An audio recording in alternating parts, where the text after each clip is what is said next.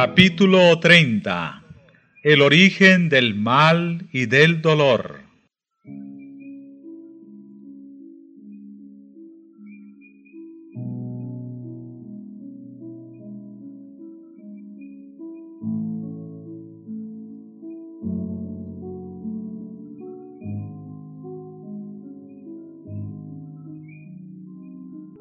Para muchos, el origen del pecado y el porqué de su existencia es causa de gran perplejidad.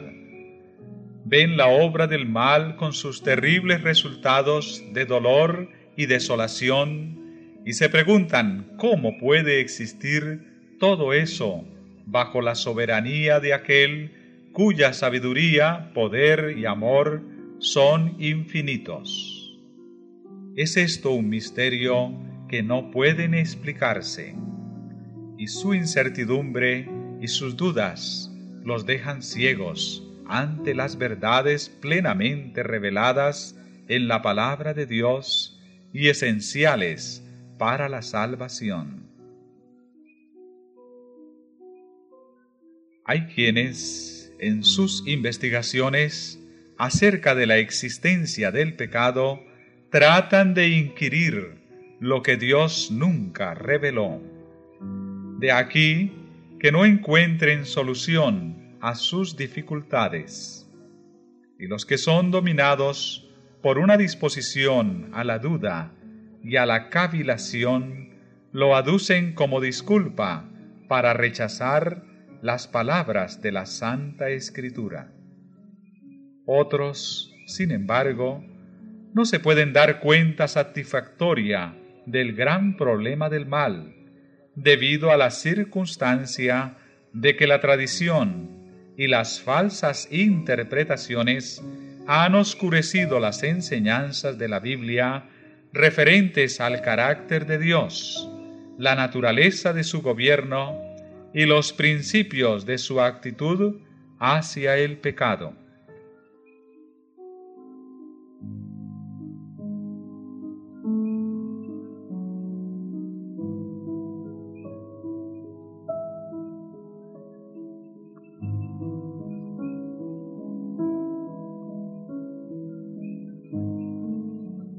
Es imposible explicar el origen del pecado y dar razón de su existencia. Sin embargo, se puede comprender suficientemente lo que atañe al origen y a la disposición final del pecado, para hacer enteramente manifiesta la justicia y benevolencia de Dios en su modo de proceder contra todo mal. Nada se enseña con mayor claridad en las sagradas escrituras que el hecho de que Dios no fue nada responsable de la introducción del pecado en el mundo y de que no hubo retención arbitraria de la gracia de Dios, ni error alguno en el gobierno divino que dieran lugar a la rebelión. El pecado es un intruso y no hay razón que pueda explicar su presencia. Es algo misterioso e inexplicable. Excusarlo equivaldría a defenderlo. Si se pudiera encontrar alguna excusa en su favor o señalar la causa de su existencia, dejaría de ser pecado. La única definición del pecado es la que da la palabra de Dios. El pecado es transgresión de la ley. Es la manifestación exterior de un principio en pugna con la gran ley de amor, que es el fundamento del gobierno divino.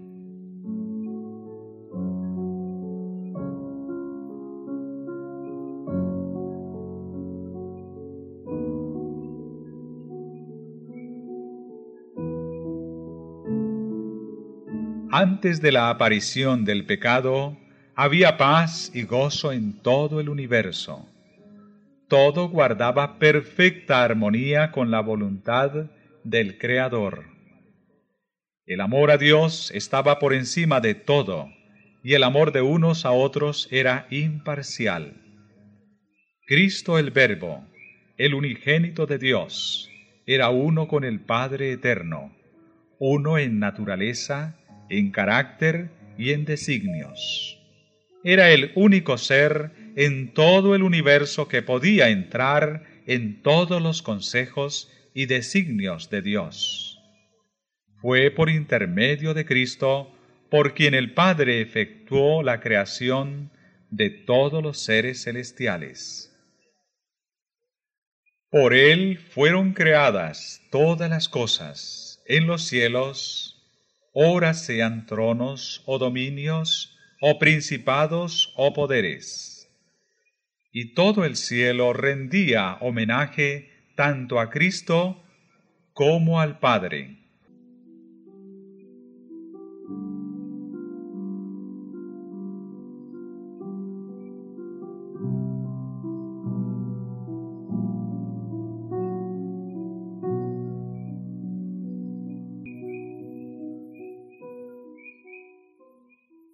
Como la ley de amor era el fundamento del gobierno de Dios, la dicha de todos los seres creados dependía de su perfecta armonía con los grandes principios de justicia. Dios quiere que todas sus criaturas le rindan un servicio de amor y un homenaje que provenga de la apreciación inteligente de su carácter. No le agrada la sumisión forzosa y da a todos libertad para que le sirvan voluntariamente.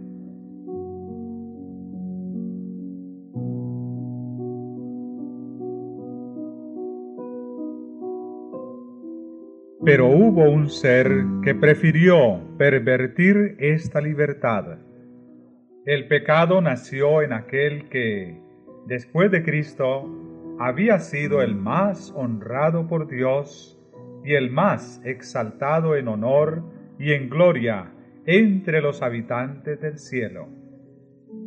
Antes de su caída, Lucifer era el primero de los querubines que cubrían el propiciatorio santo y sin mácula. Así dice Jehová el Señor, Tú eres el sello de perfección, lleno de sabiduría y consumado en hermosura. En el Edén, jardín de Dios, estabas. De toda piedra preciosa era tu vestidura. Eras el querubín ungido que cubrías con tus alas. Yo te constituí para esto en el santo monte de Dios estabas, en medio de las piedras de fuego te paseabas. Perfecto eras en tus caminos, desde el día en que fuiste creado, hasta que la iniquidad fue hallada en ti.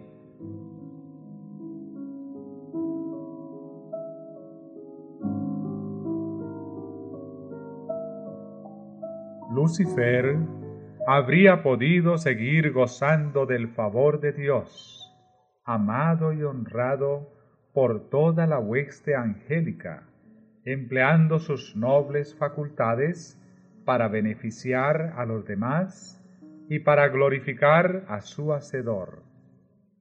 Pero el profeta dice, se te ha engreído el corazón a causa de tu hermosura has corrompido tu sabiduría con motivo de tu esplendor.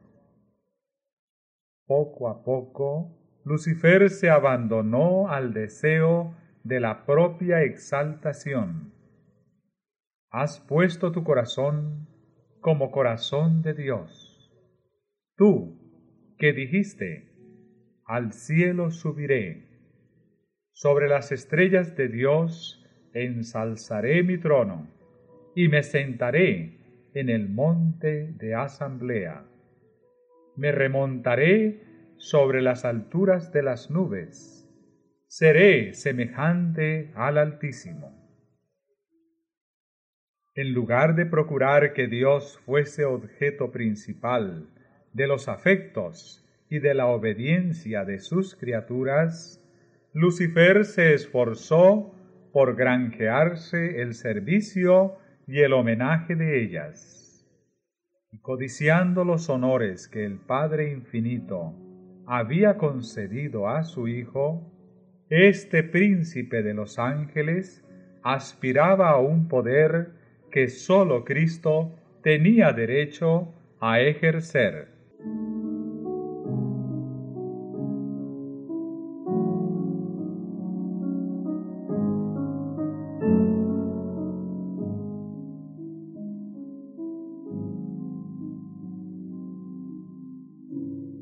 El cielo entero se había regocijado en reflejar la gloria del Creador y entonar sus alabanzas.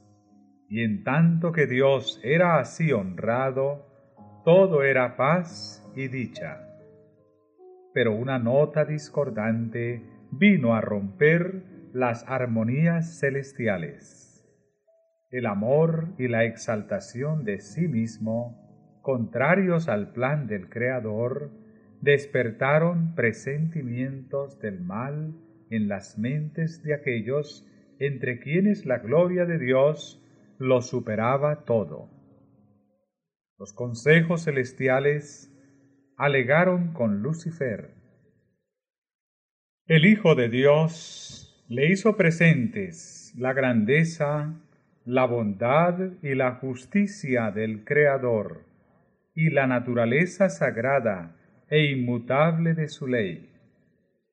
Dios mismo había establecido el orden del cielo, y Lucifer, al apartarse de él, iba a deshonrar a su Creador y a atraer la ruina sobre sí mismo. Pero la amonestación dada con un espíritu de amor y misericordia infinitos sólo despertó espíritu de resistencia. Lucifer dejó prevalecer sus celos y su rivalidad con Cristo y se volvió aún más obstinado.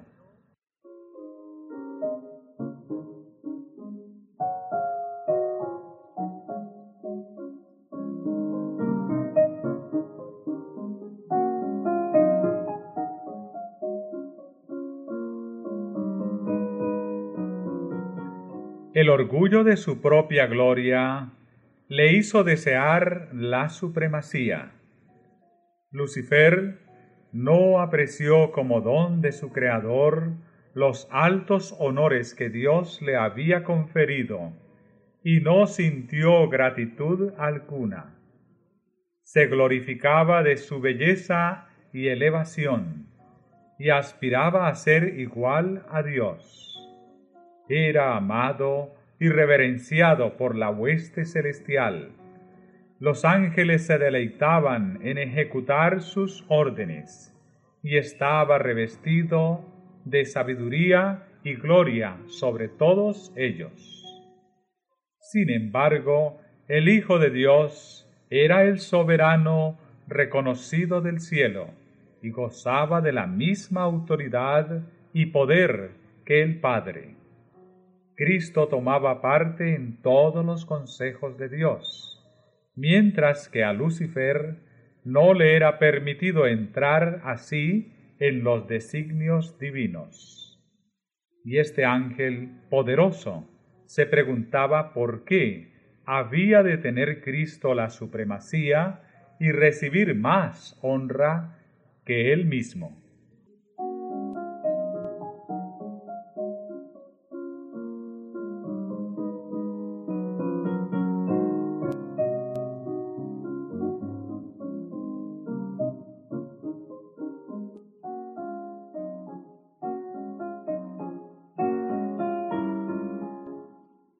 Abandonando el lugar que ocupaba en la presencia inmediata del Padre, Lucifer salió a difundir el espíritu de descontento entre los ángeles.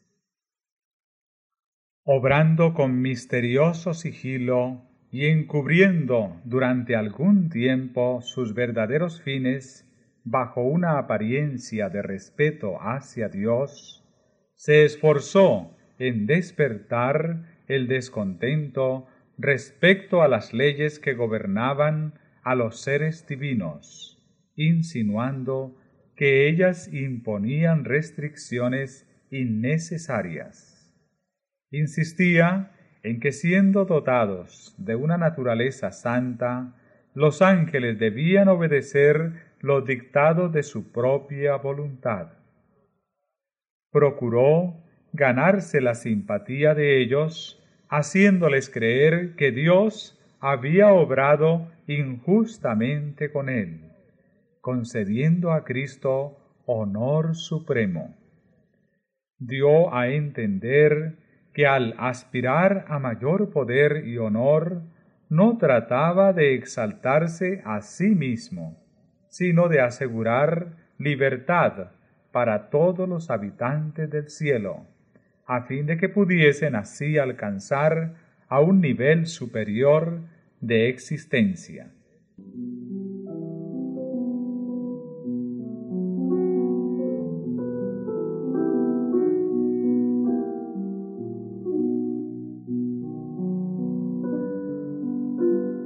En su gran misericordia, Dios soportó por largo tiempo a Lucifer.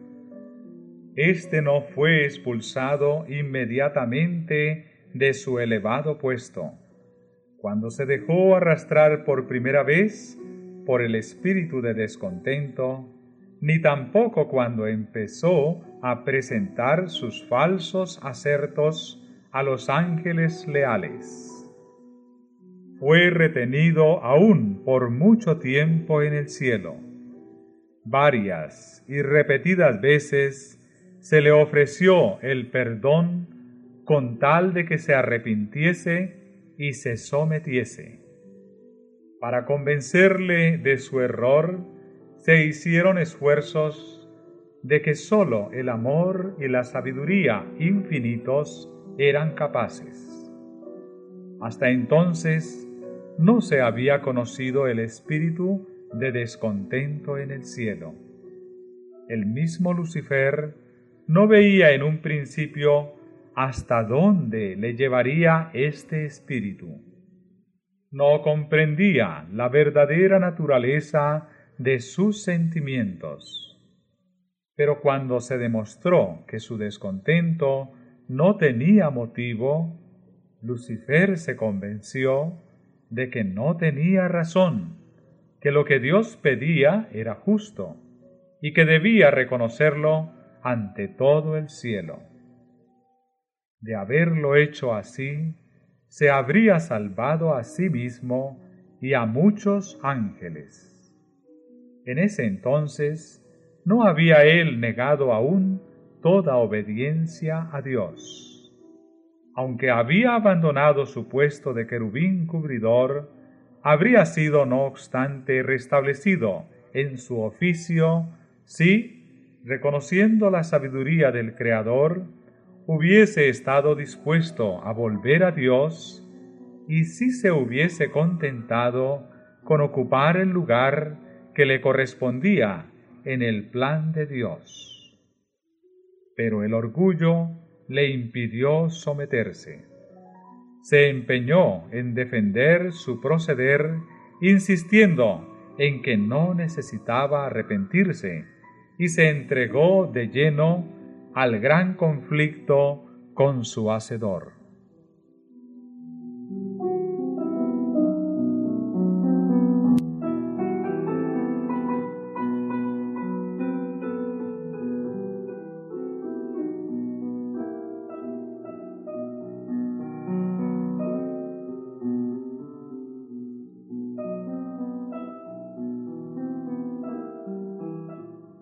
Desde entonces dedicó todo el poder de su gran inteligencia a la tarea de engañar, para asegurarse la simpatía de los ángeles que habían estado bajo sus órdenes. Hasta el hecho de que Cristo le había prevenido y aconsejado fue desnaturalizado para servir a sus pérfidos designios. A los que estaban más estrechamente ligados a él por el amor y la confianza, Satanás les hizo creer que había sido mal juzgado, que no se había respetado su posición y que se le quería coartar la libertad. Después de haber así desnaturalizado las palabras de Cristo, pasó a prevaricar y a mentir descaradamente, acusando al Hijo de Dios y de querer humillarlo ante los habitantes del cielo.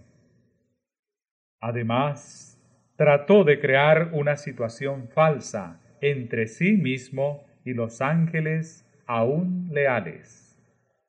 Todos aquellos a quienes no pudo sobornar y atraer completamente a su lado, los acusó de indiferencia respecto a los intereses de los seres celestiales.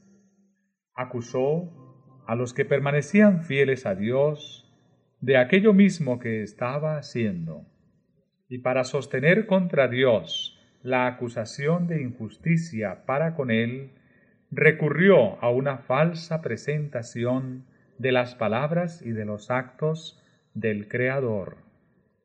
Su política consistía en confundir a los ángeles con argumentos sutiles acerca de los designios de Dios.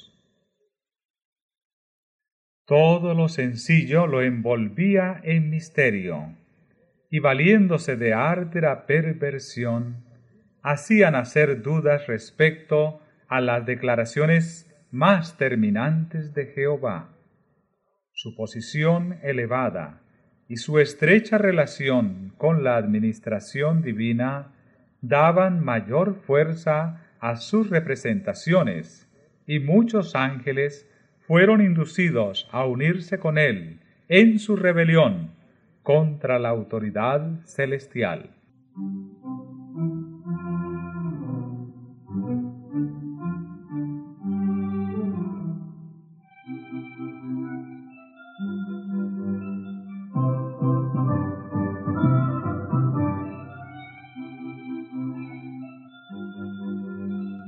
Dios permitió en su sabiduría que Satanás prosiguiese su obra hasta que el espíritu de desafecto se convirtiese en activa rebeldía. Era necesario que sus planes se desarrollaran por completo para que su naturaleza y sus tendencias quedaran a la vista de todos. Lucifer, como querubín ungido, había sido grandemente exaltado. Era muy amado de los seres celestiales y ejercía poderosa influencia sobre ellos. El gobierno de Dios no incluía sólo a los habitantes del cielo, sino también a los de todos los mundos que él había creado. Y Satanás pensó que si podía arrastrar a los ángeles del cielo en su rebeldía, podría también arrastrar a los habitantes de los demás mundos. Había presentado arteramente su manera de ver la cuestión, valiéndose de sofismas y fraude para conseguir sus fines. Tenía gran poder para engañar, y al usar su disfraz de mentira, había obtenido una ventaja. Ni aun los ángeles leales podían discernir plenamente su carácter, ni ver a dónde conducía su obra.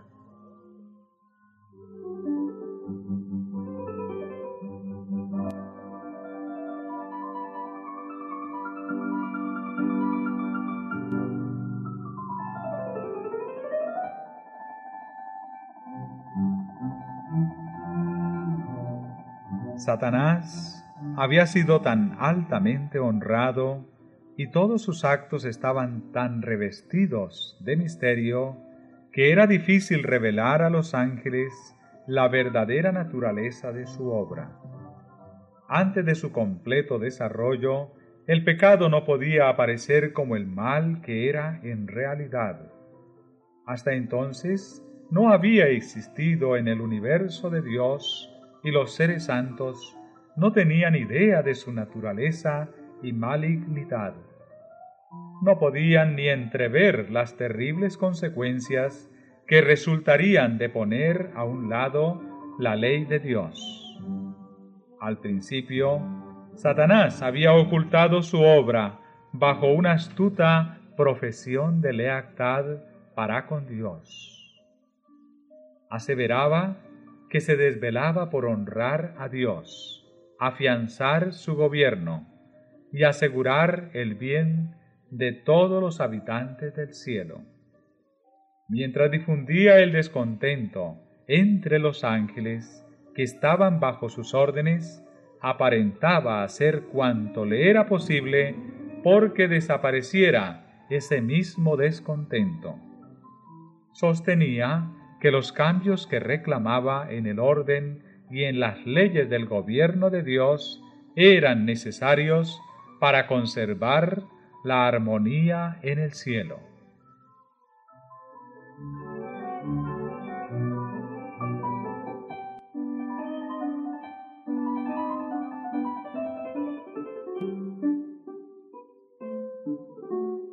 En su actitud para con el pecado, Dios no podía sino obrar con justicia y verdad. Satanás podía hacer uso de armas de las cuales Dios no podía valerse, la lisonja y el engaño. Satanás había tratado de falsificar la palabra de Dios y había representado de un modo falso su plan de gobierno ante los ángeles, sosteniendo que Dios no era justo al imponer leyes y reglas a los habitantes del cielo, que al exigir de sus criaturas sumisión y obediencia, sólo estaba buscando su propia gloria. Por eso debía ser puesto de manifiesto ante los habitantes del cielo y ante los de todos los mundos, que el gobierno de Dios era justo y su ley perfecta. Satanás había dado a entender que él mismo trataba de promover el bien del universo. Todos debían llegar a comprender el verdadero carácter del usurpador y el propósito que le animaba. Había que dejarle tiempo para que se diera a conocer por sus actos de maldad.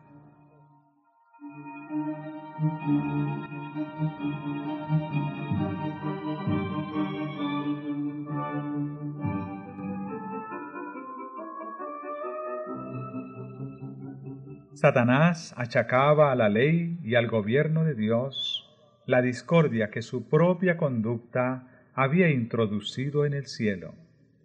Declaraba que todo el mal provenía de la administración divina. Aseveraba que lo que él mismo quería era perfeccionar los estatutos de Jehová. Era pues necesario que diera a conocer la naturaleza de sus pretensiones y los resultados de los cambios que él proponía introducir en la ley divina. Su propia obra debía condenarle. Satanás había declarado desde un principio que no estaba en rebelión. El universo entero debía ver al seductor desenmascarado.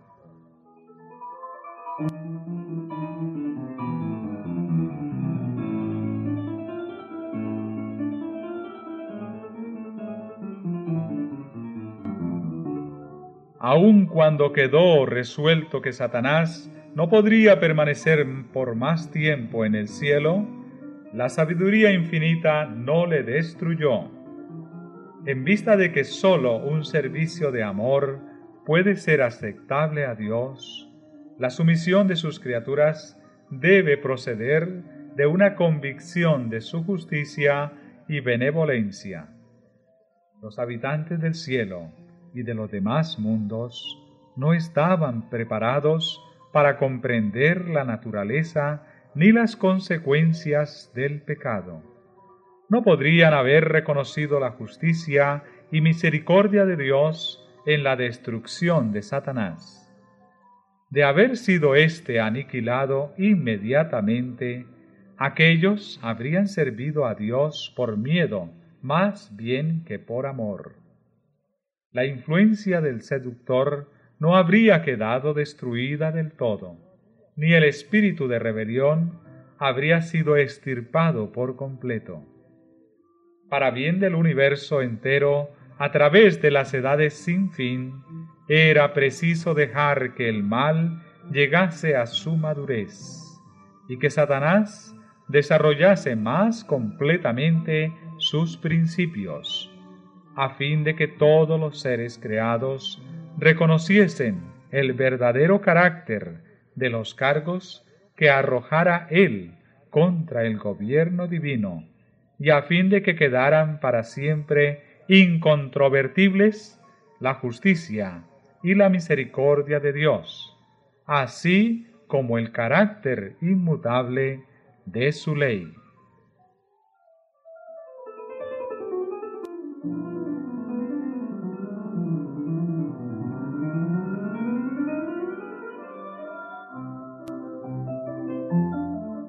La rebeldía de Satanás, cual testimonio perpetuo de la naturaleza y de los resultados terribles del pecado, debía servir de lección al universo en todo el curso de las edades futuras. La obra del gobierno de Satanás, sus efectos sobre los hombres y los ángeles, harían patentes los resultados del desprecio de la autoridad divina. Demostrarían que de la existencia del gobierno de Dios y de su ley depende el bienestar de todas las criaturas que Él ha formado. De este modo, la historia del terrible experimento de la rebeldía sería para todos los seres santos una salvaguardia eterna destinada a precaverlos contra todo engaño respecto a la índole de la transgresión y a guardarlos de cometer pecado y de sufrir el castigo consiguiente.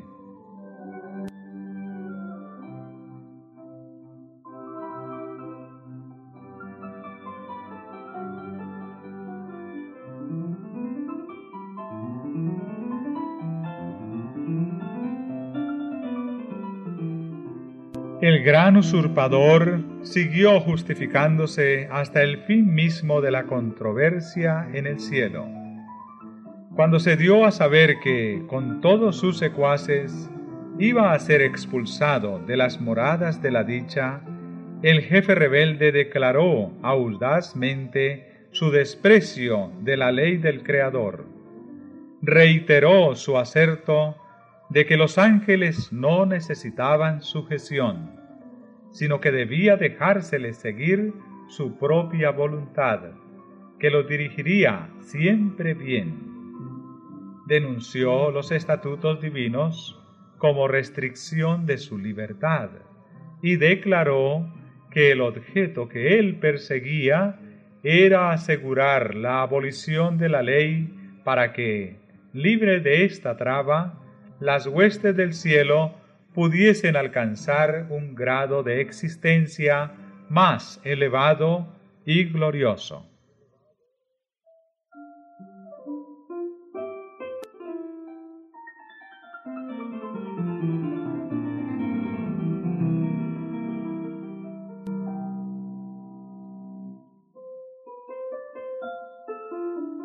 De común acuerdo Satanás y su hueste culparon a Cristo de su rebelión, declarando que si no hubiesen sido censurados, no se habrían rebelado.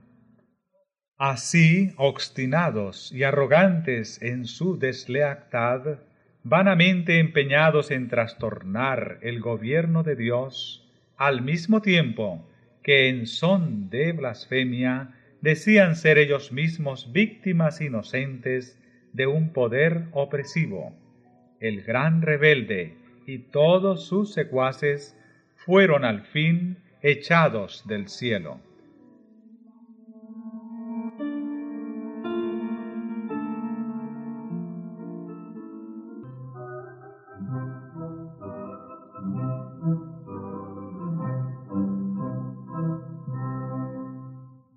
El mismo espíritu que fomentara la rebelión en el cielo continúa inspirándola en la tierra.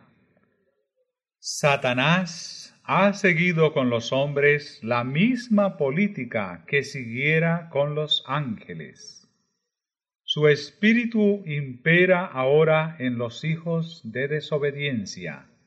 Como él, tratan éstos de romper el freno de la ley de Dios y prometen a los hombres la libertad mediante la transgresión de los preceptos de aquella. La reprensión del pecado despierta aún el espíritu de odio y resistencia. Cuando los mensajeros que Dios envía para amonestar tocan a la conciencia, Satanás induce a los hombres a que se justifiquen y a que busquen la simpatía de otros en su camino de pecado. En lugar de enmendar sus errores, despiertan la indignación contra el que los reprende, como si éste fuera la única causa de la dificultad. Desde los días del justo Abel hasta los nuestros, tal ha sido el espíritu que se ha manifestado contra quienes osaron condenar el pecado.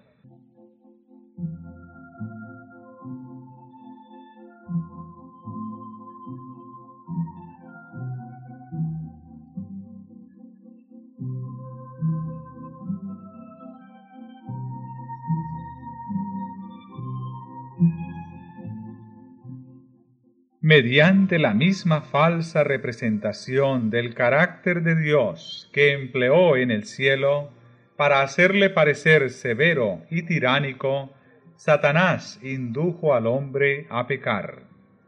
Y logrado esto, declaró que las restricciones injustas de Dios habían sido causa de la caída del hombre, como lo habían sido de su propia rebeldía.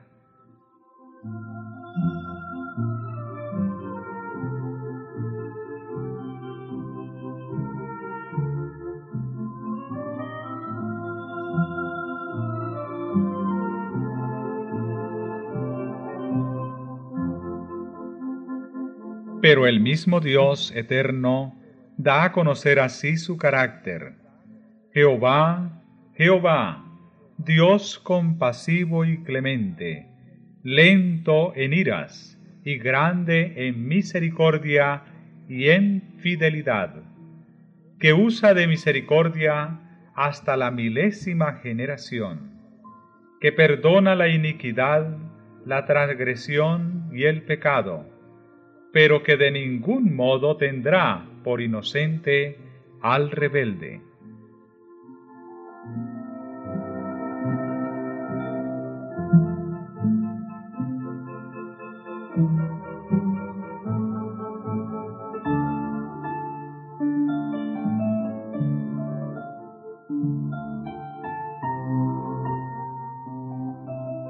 Al echar a Satanás del cielo, Dios hizo patente su justicia y mantuvo el honor de su trono. Pero cuando el hombre pecó, cediendo a las seducciones del espíritu apóstata, Dios dio una prueba de su amor, consintiendo en que su Hijo unigénito muriese por la raza caída. El carácter de Dios se pone de manifiesto en el sacrificio expiatorio de Cristo. El poderoso argumento de la cruz demuestra a todo el universo que el gobierno de Dios no era de ninguna manera responsable del camino de pecado que Lucifer había escogido.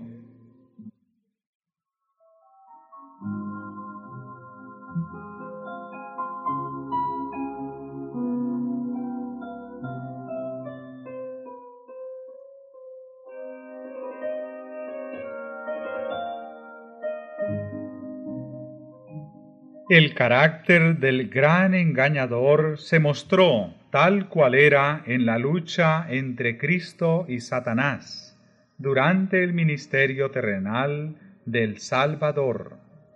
nada habría podido desarraigar tan completamente las simpatías que los ángeles celestiales y todo el universo leal pudieran sentir hacia Satanás, como su guerra cruel contra el Redentor del mundo. Su petición atrevida y blasfema de que Cristo le rindiese homenaje, su orgullosa presunción que le hizo transportarlo a la cúspide del monte y a las almenas del templo, la intención malévola que mostró alistarle a que se arrojara de aquella vertiginosa altura, la inquina implacable con la cual persiguió al Salvador por todas partes e inspiró a los corazones de los sacerdotes y del pueblo a que rechazaran su amor y a que gritaran al fin, crucifícale, crucifícale. Todo esto despertó el asombro y la indignación del universo.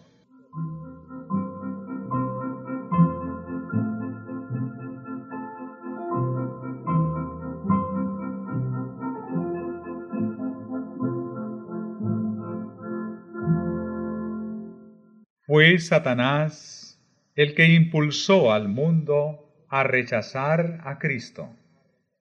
El príncipe del mal hizo cuanto pudo y empleó toda su astucia para matar a Jesús, pues vio que la misericordia y el amor del Salvador, su compasión y su tierna piedad estaban representando ante el mundo el carácter de Dios.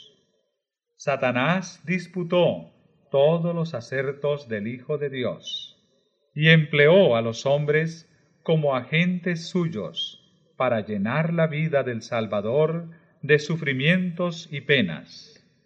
Los sofismas y las mentiras, por medio de los cuales procuró obstaculizar la obra de Jesús, el odio manifestado por los hijos de rebelión, sus acusaciones crueles contra aquel cuya vida se rigió por una bondad sin precedente, todo ello provenía de un sentimiento de venganza profundamente arraigado.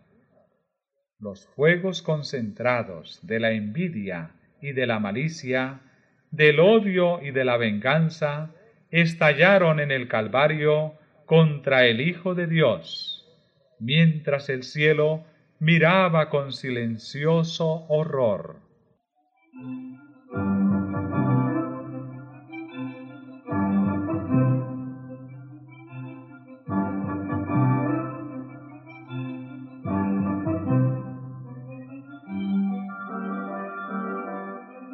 Consumado ya el gran sacrificio, Cristo subió al cielo, rehusando la adoración de los ángeles mientras no hubiese presentado la petición. Padre, aquellos que me has dado, quiero que donde yo estoy, ellos estén también conmigo.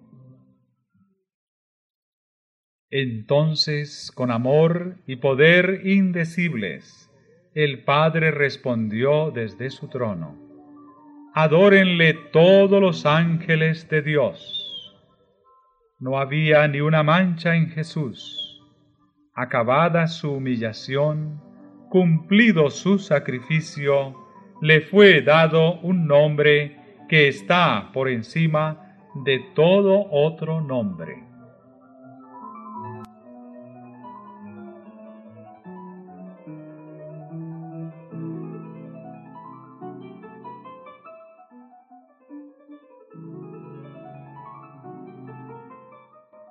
Entonces fue cuando la culpabilidad de Satanás se destacó en toda su desnudez. Había dado a conocer su verdadero carácter de mentiroso y asesino. Se echó de ver que el mismo espíritu con el cual él gobernaba a los hijos de los hombres que estaban bajo su poder, lo habría manifestado en el cielo si hubiese podido gobernar a los habitantes de éste. Había aseverado que la transgresión de la ley de Dios traería consigo libertad y ensalzamiento, pero lo que trajo en realidad fue servidumbre y degradación.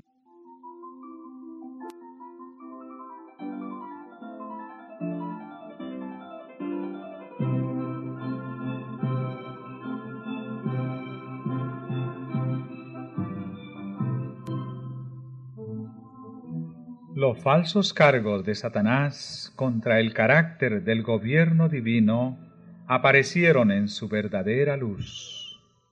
Él había acusado a Dios de buscar tan solo su propia exaltación con las exigencias de sumisión y obediencia por parte de sus criaturas, y había declarado que mientras el Creador exigía que todos se negasen a sí mismos, él mismo no practicaba la abnegación ni hacía sacrificio alguno.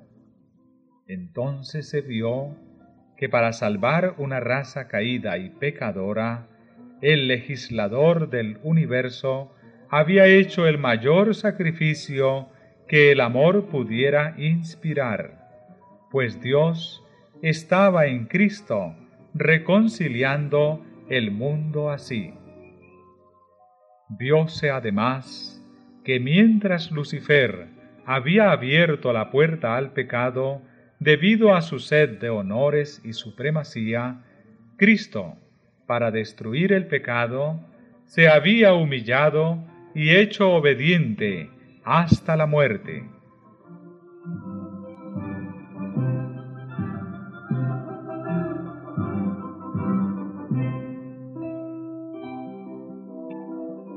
Dios había manifestado cuánto aborrece los principios de rebelión. Todo el cielo vio su justicia revelada, tanto en la condenación de Satanás como en la redención del hombre. Lucifer había declarado que si la ley de Dios era inmutable y su penalidad irremisible, todo transgresor debía ser excluido para siempre de la gracia del Creador. Él había sostenido que la raza pecaminosa se encontraba fuera del alcance de la redención, y era por consiguiente presa legítima suya. Pero la muerte de Cristo fue un argumento irrefutable en favor del hombre. La penalidad de la ley caía sobre él, que era igual a Dios, y el hombre quedaba libre de aceptar la justicia de Dios y de triunfar del poder de Satanás mediante una vida de arrepentimiento y humillación, como el Hijo de Dios había triunfado.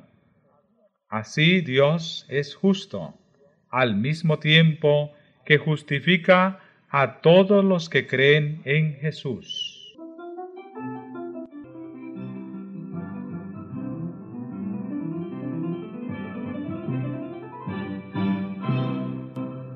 Pero no fue tan solo para realizar la redención del hombre para lo que Cristo vino a la tierra a sufrir y a morir. Vino para engrandecer la ley y hacerla honorable. Ni fue tan solo para que los habitantes de este mundo respetasen la ley cual debía ser respetada, sino también para demostrar a todos los mundos del universo que la ley de Dios es inmutable. Si las exigencias de ella hubiesen podido descartarse, el Hijo de Dios no habría necesitado dar su vida para expiar la transgresión de ella. La muerte de Cristo prueba que la ley es inmutable, y el sacrificio al cual el amor infinito impelió al Padre y al Hijo a fin de que los pecadores pudiesen ser redimidos, demuestra a todo el universo, y nada que fuese inferior a este plan habría bastado para demostrarlo, que la justicia y la misericordia son el fundamento de la ley y del gobierno de Dios.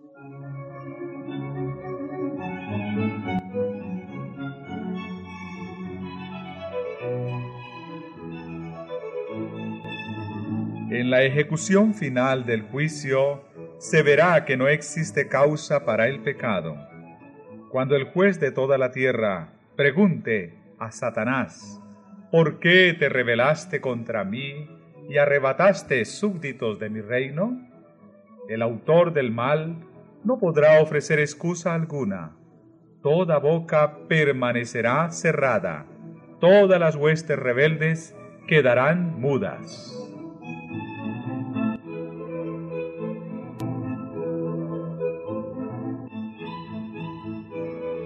Mientras la cruz del Calvario proclama el carácter inmutable de la ley, declara al universo que la paga del pecado es muerte. El grito agonizante del Salvador, consumado es, fue el toque de agonía para Satanás. Fue entonces cuando quedó zanjado el gran conflicto que había durado tanto tiempo y asegurada la extirpación final del mal. El Hijo de Dios atravesó los umbrales de la tumba para destruir por la muerte al que tenía el imperio de la muerte, es a saber, al diablo.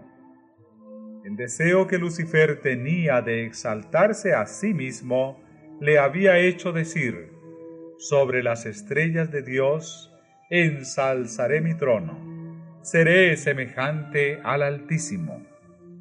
Dios declara, te torno en ceniza sobre la tierra, y no existirás más para siempre. Eso será cuando venga el día ardiente como un horno, y todos los soberbios y todos los que hacen maldad serán estopa. Y aquel día que vendrá los abrazará ha dicho Jehová de los ejércitos, el cual no le dejará ni raíz ni rama.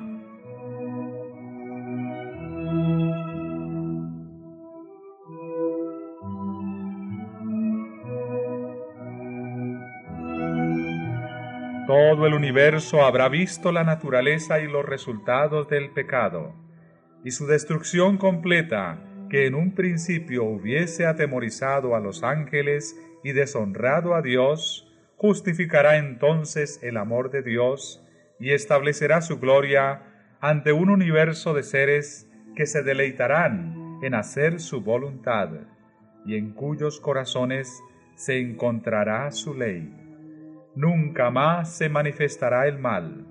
La palabra de Dios dice, no se levantará la aflicción segunda vez. La ley de Dios, que Satanás vituperó como yugo de servidumbre, será honrada como ley de libertad. Después de haber pasado por tal prueba y experiencia, la creación no se desviará jamás de la sumisión a aquel que se dio a conocer en sus obras como Dios de amor insondable y sabiduría infinita.